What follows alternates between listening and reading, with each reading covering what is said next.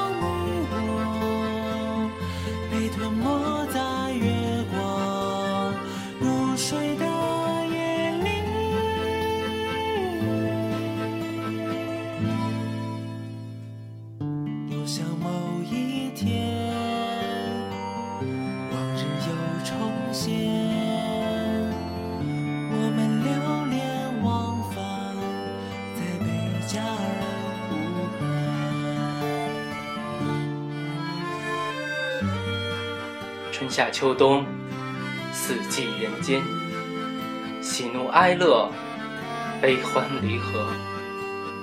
不问世事，只聊生活。我只是个极度感性的人。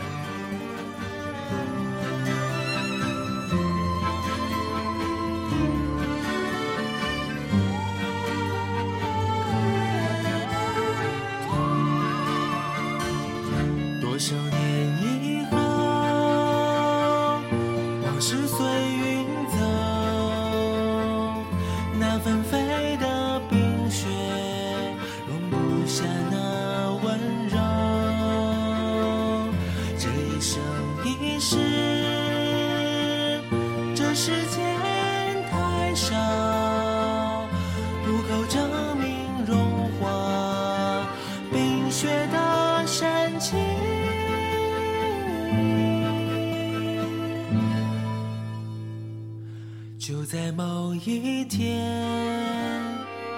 你忽然出现，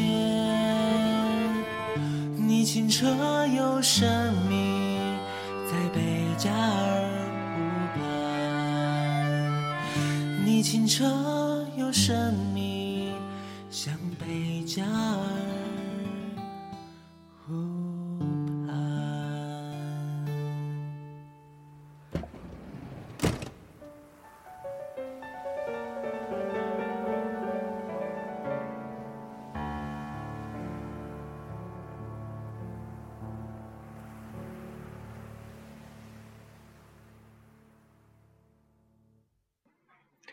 好啊，大家好，这里是私人广播节目《雨声淅沥》，我是主播雨声淅沥。我们是一档节目名称跟主播名字高度统一的私人广播。我在天津，欢迎您的收听。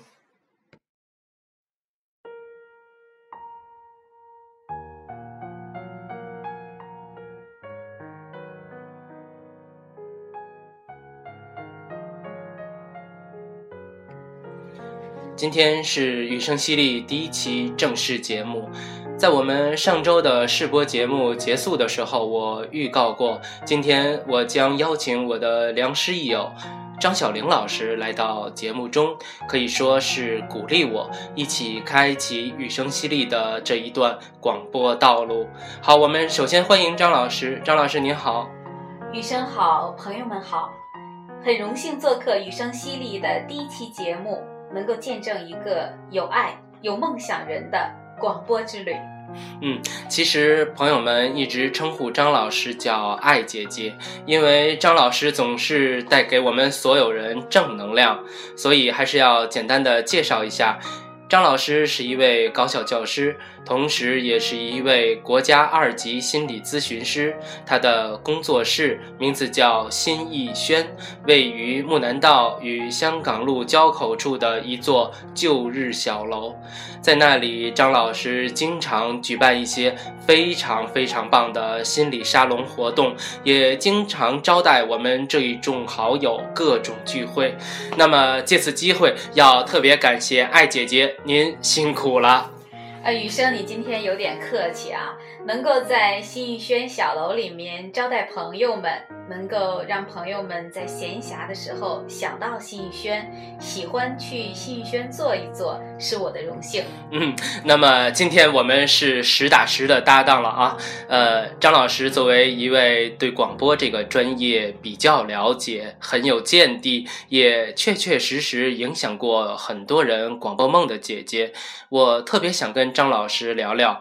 这个时代的广播，聊聊这个时代一个人的爱好和生活的关系。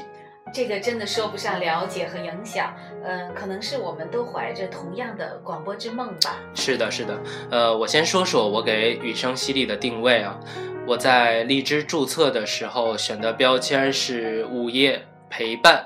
脱口秀这三个，我特别喜欢这三个词，你来详细介绍一下嗯，第三个如果可以自定义的话，我想选的是说话。首先，我觉得所有在业余时间做私人广播的人，一定是有话要说的人。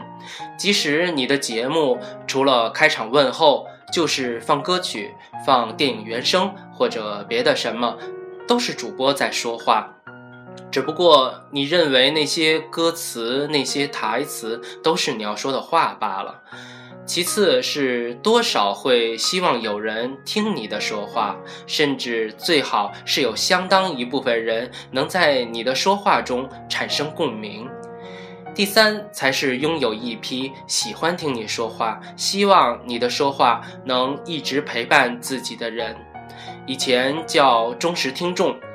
这个时代叫粉丝，我不喜欢“粉丝”这个词，我觉得它跟电波的气质不是很相配。在这个更加开放的时代，私人说话可以通过广播传达的时代，咱们就说听友好了。因为我觉得使用软件在这边说话的和使用终端在那边听主播说话的，是一种更为平等的、互相选择的朋友关系。张老师，您觉得在这个媒体资源爆棚的时代，广播处于一个什么角色？它对人们的生活还起着怎样的作用呢？呃，雨生，我特别同意你刚才说的，所有在业余时间做私人广播的人，一定是有话要说的人。最近看过一篇很有意思的文章，呃，说哈佛大学呢做过这样的一个实验，通过扫描人脑。发现啊，人们在表达自己喜爱话题的时候，也就是说讲述自己的喜好、自己的兴趣的话题的时候，这个时候的脑电波和获得钱财和食物是一样兴奋的。他们由此得出这样的一个结论：表达自己本身就是对自我的一个内在的奖励。嗯，所以从这个意义上来说呢，自媒体的时代。所有的表达都可能是一个对自我的内在的奖励。呃，如果像你刚才说的，听友能够从广播里能够产生共鸣，心理学上称之为共感理解，我们可不可以就解读为，其实听和说都是对自我内在的奖励？嗯，呃，这样说来的话，这个节目就是我对自己最大的内在奖励。嗯，可以这样认为。谢谢张老师的提点啊。那么再翻回头说，我给雨声犀利选的前两个标签。一个是午夜，一个是陪伴。我觉得这跟我喜欢上广播时，它对我的作用关系很大。上期试播节目我简单介绍过，两千年我高考失利，选择复读。那一年我在杨村一中半封闭式的学习生活，每一天的晚上都要看书，效率最高的恰恰是十一点到十二点半欧阳的节目时间段。我到现在还留着许多随录的节目卡带啊，呃，那一年天津市的高考从三加二变成了三加 X，呃，文科增加了一门地理课，我一丁点儿基础都没有，需要从头学起，我就给自己定计划，那一年的晚上，欧阳节目的一个半小时只学地理，最后一个月我去问地理老师自己能达到怎样的一个水准。老师跟我说，呃，就算在杨村一中的重点班，我基本能排在前五名。嗯，很棒的。嗯，当然，老师会有鼓励的成分，但是也能够说明那一年一档广播节目对我的陪伴作用。嗯，扯远了啊。呃，所以我觉得广播独有的形式最大的作用之一，真的就是陪伴。而且在这个白天要么浑浑噩噩不知所谓，要么忙忙碌碌难得独处的时代，在一周周末的夜晚，在你想要安心睡眠的时候，如果能有一档广播，一个声音在陪伴着，我觉得是有意义的。嗯，是这样。雨声淅沥呢，是我用了很多年的一个网名。雨是宇宙的雨，因为我的名字里有个雨字，声音的声。淅沥是小雨下的淅淅沥沥的淅沥，不是风格很尖锐的那个淅沥。因为我始终不觉得生活里真的有那么多的事是需要尖锐对待的，而淅淅沥沥的滴答声，往往更能让人在。静心的过程中，看到事物本来的样子。起这个网名的时候，真的不会想到有一天会有私人播客这个事物的产生。但当我二零零六年开始了私人博客的时候，我第一选择就是这个词。我的心愿就是自己的文字能够像声音一样，呃，陪伴在一些人的生活里。无论是传递还是讲述，只要能起到一点点的作用，就是好的。我在准备雨声淅沥的时候就有画面感。如果哪怕只有一个人能听着雨声淅沥睡着了，我真是太满足了。真的，这个时代能做一个，咱们不说帮人入睡，就是陪你入睡的声音。真是太美好的一件事情，这是真心话。张老师，您对我刚啰嗦的这一大堆有什么样的感觉呢？嗯，雨生，刚才我觉得一定不是啰嗦。呃，你注意到你刚才在讲述的时候，我一直在倾听，基本上没敢打断，因为我太赞同你的观点了。假使你是一个内心简单的人，你对生活简单，生活就一定回馈你简单。原来一直没有问过你“雨声淅沥”这个名字的由来，今天听你讲起来，确实是蛮有画面感的。呃，我期待这场节目成为陪伴更多的人入睡的声音。呃，那我也想知道你今后打算如何做呢？是每晚都播出陪大家入睡，还是每周或者不定期？嗯，好，刚才张老师。呃，聊了聊我给雨声犀利的定位，它的节目类型和风格。那么接着张老师的话，我介绍一下我想怎么做这档节目。我是想每周的周末上传一期，五六日哪个晚上听呢？由听友根据自己的心情来选择。每期节目的时间大概是三十到四十分钟，分成嘉宾聊天、电影、音乐、文字。四个部分，这样正好每个月可以有一个轮转。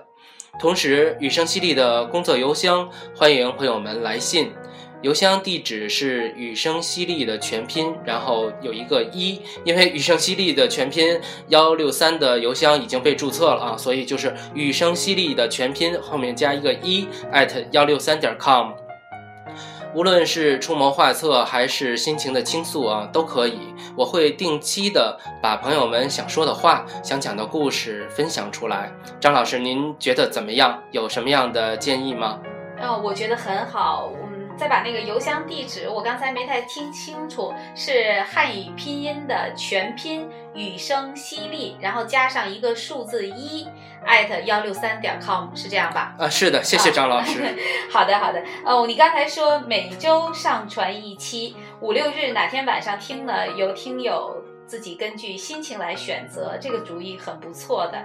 呃，其他时间呢，其实还可以下载了听，上班路上听，碎片时间听。我现在听广播呢，更多的都是碎片的时间。平甚至平时做家务的时候都在听广播，这也许就是自媒体时代的广播和之前最大的不同。是的，呃，拉着张老师聊了许多关于广播、关于雨声淅沥的事情啊。咱们中场休息一下，来听一首歌，然后继续聊。我们每期邀请嘉宾来的节目呢，所有的歌曲都由嘉宾选择。那么今天是个例外啊，我跟张老师要每人送出一首。有喜庆的歌曲啊因为我们共同的好朋友楠楠幸福的结婚成家了。在这儿呢我要送出的是张宇的给你们祝福楠楠新婚快乐幸福永远。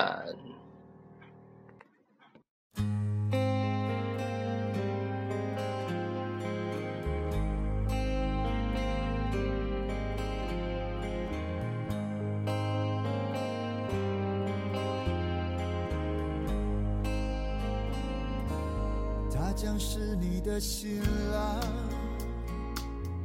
从今以后他就是你一生的伴他的一切都将和你紧密相关福和祸都要同当他将是你的新娘他是别人用心托付在你手上你要用你一生加倍照顾对待苦或喜都要同享一定是特别的缘分。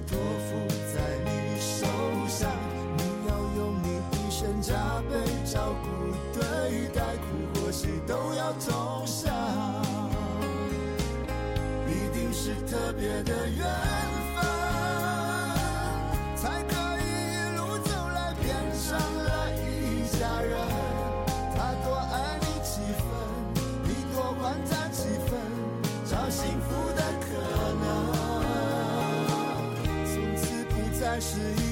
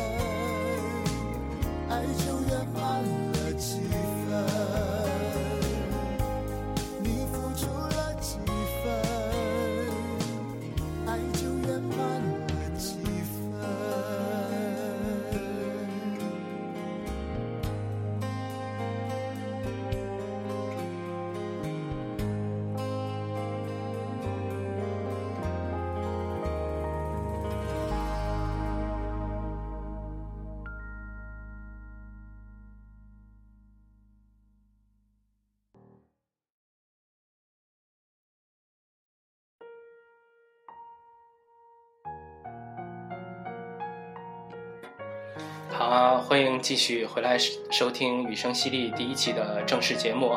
刚才那首歌是张宇的《给你们》，再次祝福楠楠新婚快乐。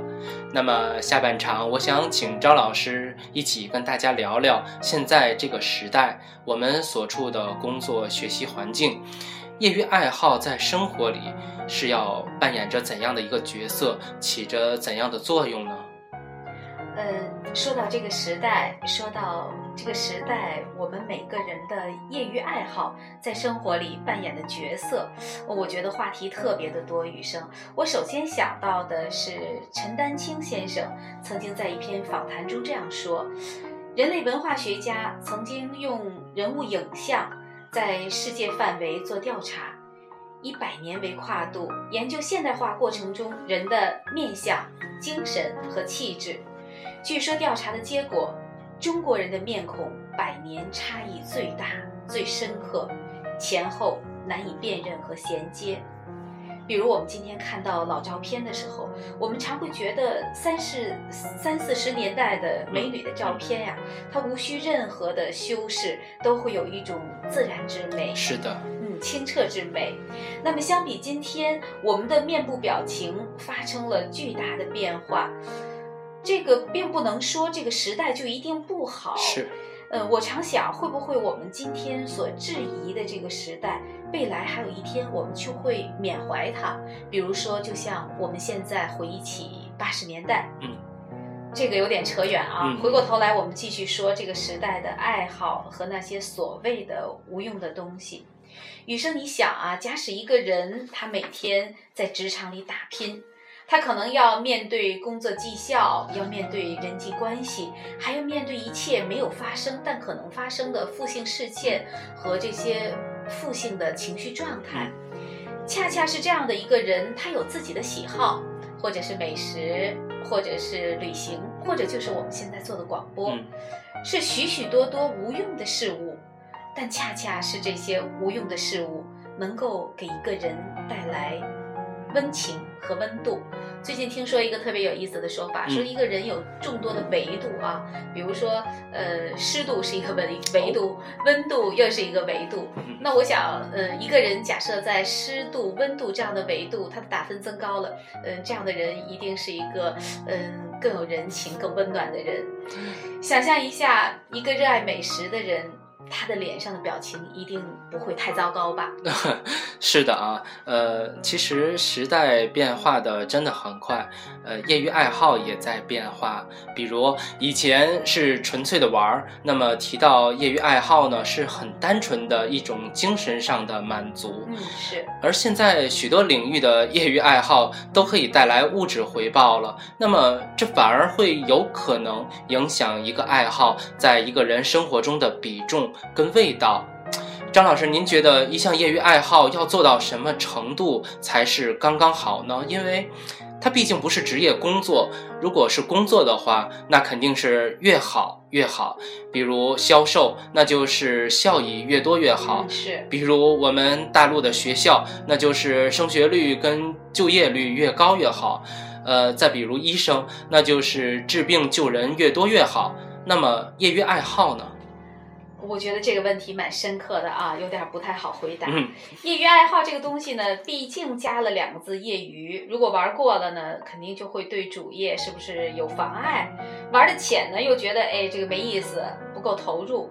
我觉得这个更多的要因人而异，要看你自己最看重什么。比如雨生，你的这档节目刚才已经说过定位了，如果按照这样的定位，又是一周一期，我相信对你的工作和生活都没有太大的影响，又多了一个自己发声的平台。那么这可能就是业余爱好的一个挺高的境界吧。谢谢张老师的鼓励啊，不敢当。呃，我我是希望在不影响生活节奏的情况下，可以更长久的做这件事情，呃，努力让生活变得有趣儿一些。呃，我觉得您今天说的很多话啊，我都要好好的领会一些日子。那么时间的关系啊，我们今天的节目呢，差不多就要录到这里了。最后还是要很感谢张老师今天来到雨声犀利，和我一起给大家说说节目的风格、内容，和大家聊聊生活里的一些小感悟。那么。最后，我个人啊，要对张老师的工作室呢做个推广。我相信听到雨声淅沥的朋友会越来越多。无论您是及时收听到的，还是回听到的这期节目，都希望您在微博、微信关注张老师的心理咨询工作室。微博可以关注心理咨询师张小玲，微信可以关注新逸轩心理工作室。心情的心。羽翼的翼，小轩昌的轩，呃，结束曲，我们来听听张老师要送给楠楠的歌曲是哪首歌呢？首先，谢谢雨生的推广，我要送给楠楠的歌曲是《稳稳的幸福》。幸福其实就是我们每个人稳定的内心状态，你的内心稳定了，也就抓住了稳稳的幸福。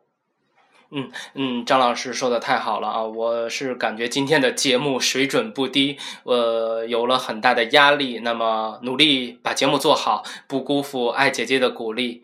好，今天的节目就到这里。呃，下周末雨声犀利会跟大家聊一部电影，是二零一四年的中法合拍的生活片儿，呃，《夜莺》。好，大家周末晚安，朋友们晚安。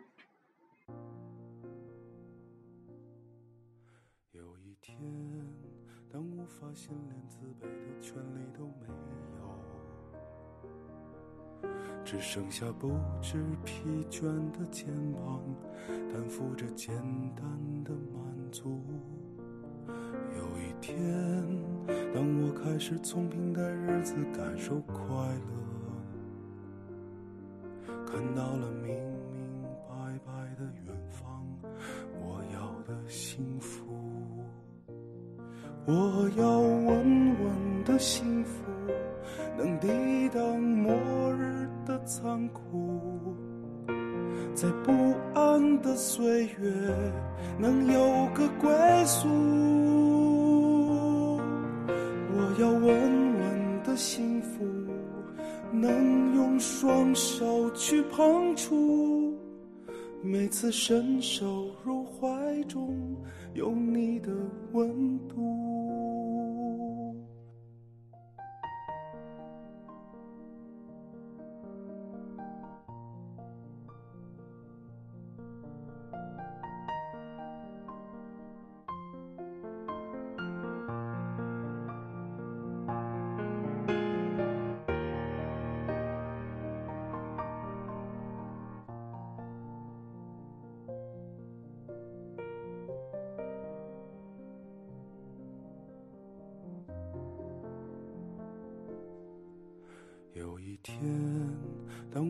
心连自卑的权利都没有，只剩下不知疲倦的肩膀，担负着简单的满足。有一天，当我开始从平淡日子感受快乐，看到了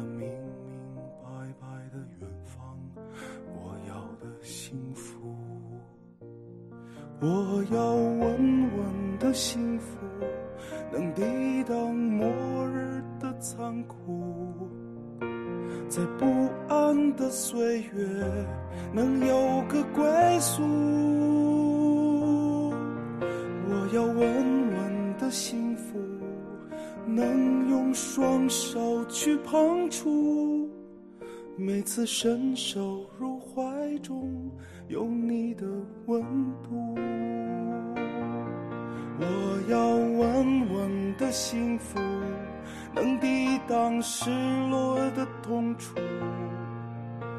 一个人的路途也不会孤独。我要稳稳的幸福，能用生命做长度。我身在何处，都不会迷途。我要稳稳的幸福，能用双手去碰触。无论我身在何处，都不会迷途。